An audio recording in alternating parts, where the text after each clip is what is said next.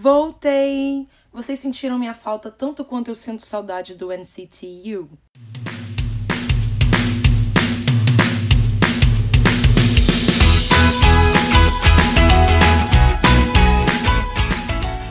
Oi, gente! Bem-vindos a mais um episódio do K-Popercast.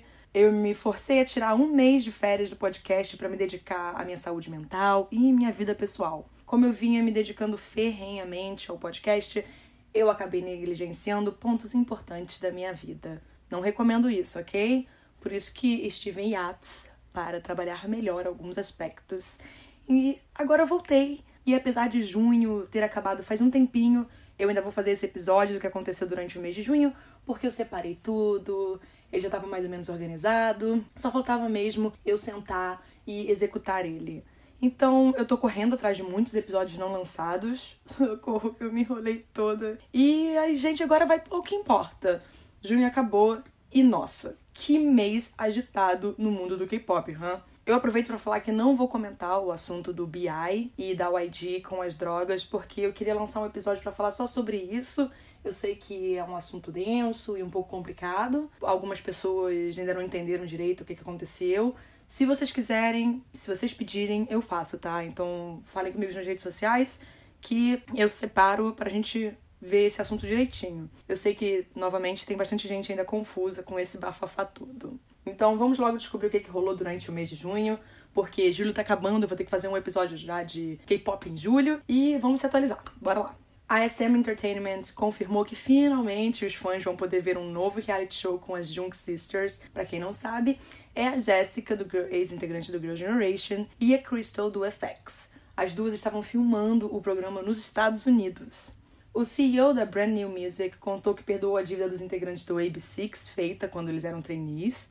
Segundo o Reimer, o CEO, ele viu os meninos se empenharem tanto para fazer esse debut acontecer sozinhos que ele queria vê-los ganhando dinheiro desde o começo. Bonzinho ou não, a gente tem que ficar de olho. Bem-estar dos integrantes também. O Aries comemorou dois anos desde sua estreia com o single We First. O grupo fez uma piadinha com os Vingadores no Twitter para celebrar esse momento. O Gugudão também foi outro grupo feminino que aproveitou para festejar seu terceiro aniversário desde a estreia. Claramente não vou esquecer de falar, senão eu vou ser brutalmente atacada na internet. O BTS também foi outro grupo que celebrou seu aniversário de debut ao comemorar seis anos desde sua estreia com No More Dream. Saudades daquela época. O Sungyeol, mesmo estando no exército, deixou uma mensagem agradecendo e parabenizando os nove anos desde a estreia do Infinite. A Soyun comemorou no Instagram os 10 anos desde a estreia do 4 Minute, que me obriga a ouvir pelo menos duas músicas do grupo diariamente para manter a vida feliz. Saudades 4 Minute. O Kang Daniel criou sua própria agência, yay! A Connect Entertainment, depois daqueles absurdos todos que eu expliquei no episódio dele e da Somi, e agora ele pode focar no que realmente importa, a estreia dele. Spoilers, o álbum dele quebrou recordes e ele mostra que apesar do caos criado pela antiga agência, seu nome continua firme e forte para os fãs. Vamos lá, Kang Daniel. O Crush saiu da Moeba Culture depois de seis anos para focar em sua própria agência. Ele e o agente dele vão focar nos projetos que o artista criar daqui para frente a agência do Ravi, Groovlin, anunciou dois novos artistas, Cold Bay e Shido. Com o Jacob do VAV terminando suas promoções na China, a agência confirmou que a participação dele no novo comeback vai acontecer. E, na verdade, já rolou, porque eu tô atrasada, né? 2000 é julho. E tá bem legal, se vocês quiserem ver. A Sully explicou que o único motivo para ela não usar sutiã, afinal isso se tornou uma grande polêmica na Coreia, é que ela se sente mais confortável sem eles. Eu te entendo, Sully, faço isso de vez em quando, infelizmente os tarados não me permitem fazer isso mais vezes. Sandara Park a Dara, do 21, comentou que, mesmo com a proibição de namoros da YG, ela se divertiu bastante saindo com outras celebridades. Ela explicou que a maioria eram cantores como ela e que as coisas aconteciam naturalmente depois de umas olhadas nos programas musicais. A gente tá ciente, Dara. Infelizmente, o que ela chama de natural eu acho um absurdo. A única forma de manter o relacionamento em segredo e não ser pega era se encontrar no carro ou trocar mensagens pelo celular. Eu gostaria muito que os fãs parassem de tratar ídolos como propriedade e também deixar de criar caso porque as pessoas estão namorando. Isso não é saudável. E aí fica todo esse comportamento de que eles estão fazendo alguma coisa errada, sabe? E mal estão tendo um relacionamento decente. Não, isso não é legal. a Eunji do A-Pink participou de um programa de rádio e revelou duas coisas que seu rendimento vem de performances solos e do grupo, e que é uma boa quantia que a permite pagar pela educação do irmão mais novo dela. A outra coisa que ela disse foi que ficou preocupada quando ouviu o nome do Blackpink pela primeira vez, porque o A-Pink era o único grupo com Pink no nome e ela ficou com medo de que o grupo teria uma imagem pura e inocente, mas ficou tranquila ao ver que os conceitos não eram parecidos.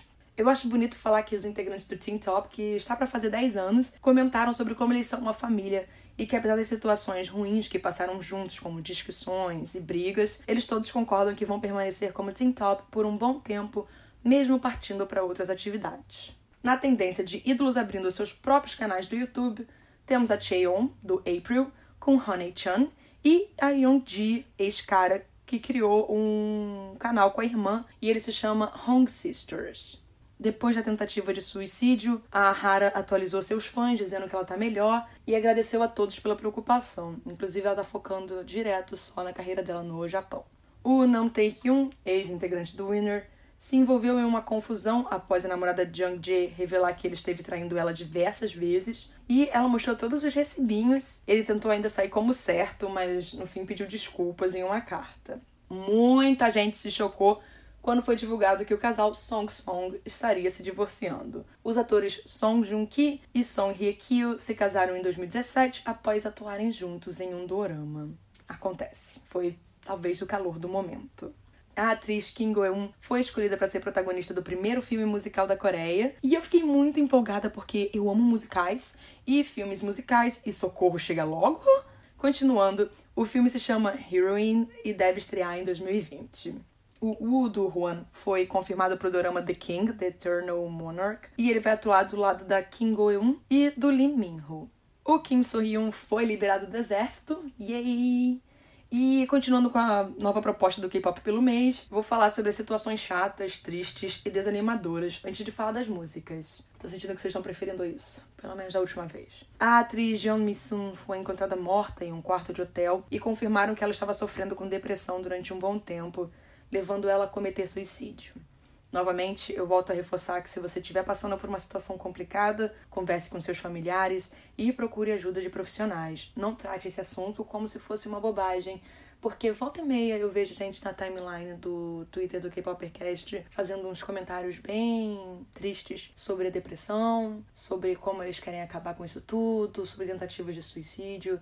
Então, eu acho que é sempre importante ficar atento a essas coisas e falar com a pessoa para ela procurar a ajuda mesmo. Claramente, no meio do entretenimento, isso acontece com muita frequência porque existe uma pressão absurda acontecendo e eu quero fazer um episódio só dedicado para falar disso. O Laisha adicionou as integrantes Haeyong e Seihee depois que a Rieri e a Som decidiram sair do grupo.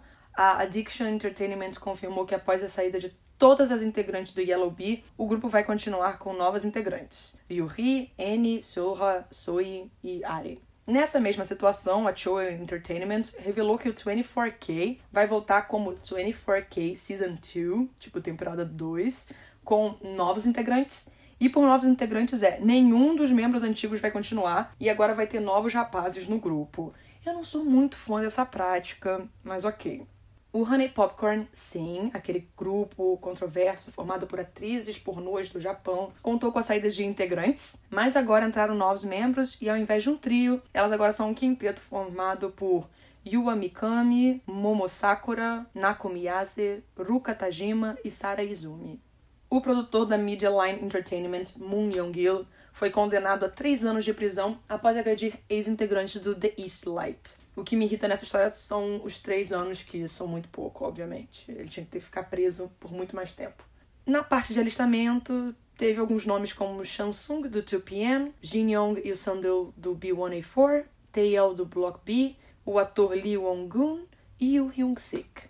Dessa vez, as coisas mudaram de novo também. Eu decidi falar sobre os debuts primeiro, porque sempre tem menos do que os lançamentos no geral, e eu fiquei um pouco assustada porque esse mês até teve bastante coisa nova. Somi com Birthday, Blue Zone Boys com Question, Jongmin com 21 Me and You, Zello com Questions and Flash Party, Purpleback com Crystal Ball, Lana com Take the Wheel, Lusty com Thirsty, Sissy com Sissy, Sully com Goblin e Punch com Love Me. Como sempre, eu não vou comentar um a um, eu acho que é sempre legal ficar reforçando isso, mas eu vou listar os comebacks, lançamentos principais ou MVs aleatórios que aconteceram esse mês. Se eu esqueci alguém, vocês sempre podem me alertar nas redes sociais. Teve muita coisa. Vamos lá. Jorra com Yolele Kolele, The Boys com Clover, June com Tonight, Sandal com One Fine Day, Is com Hello, Cosmic Girls com Boogie Up, Teen Top com Runaway, From Is Nine com Fun, Boa com Feedback, CL, BKCZ e Afrojack com Cut It Up,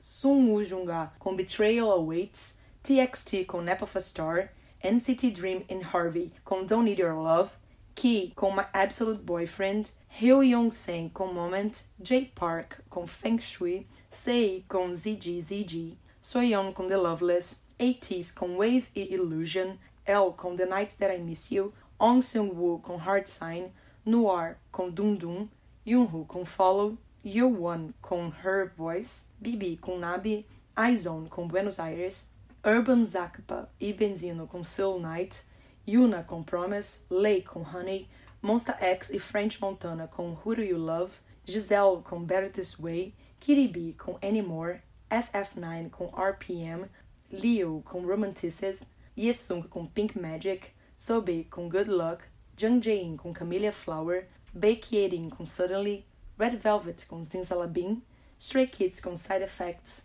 Jaya Ishita com Dear Rude, Jang Bunjun com When Our Hands Touch, Urban Zakapa com One Happy Day, Kim Jae-hwan com Black Sky, Bunki e D. Gerard com Come Back to Me, Ah-hin com Since You're Everything, Chung-ha com Snapping, Vincent Blue com Stupid, Jimos com Attraction, Idol com Uh-Oh, Eugene com Insomnia, Eugene Woom e Blue D com I'm on Fire, Mina e Ilhong com It Was Love, Sam Kim com Scent, BTS com A Brand New Day feats Zara Larsson e Dream Glow com a Charlie XCX. Babylon e Wally com Season of Rain.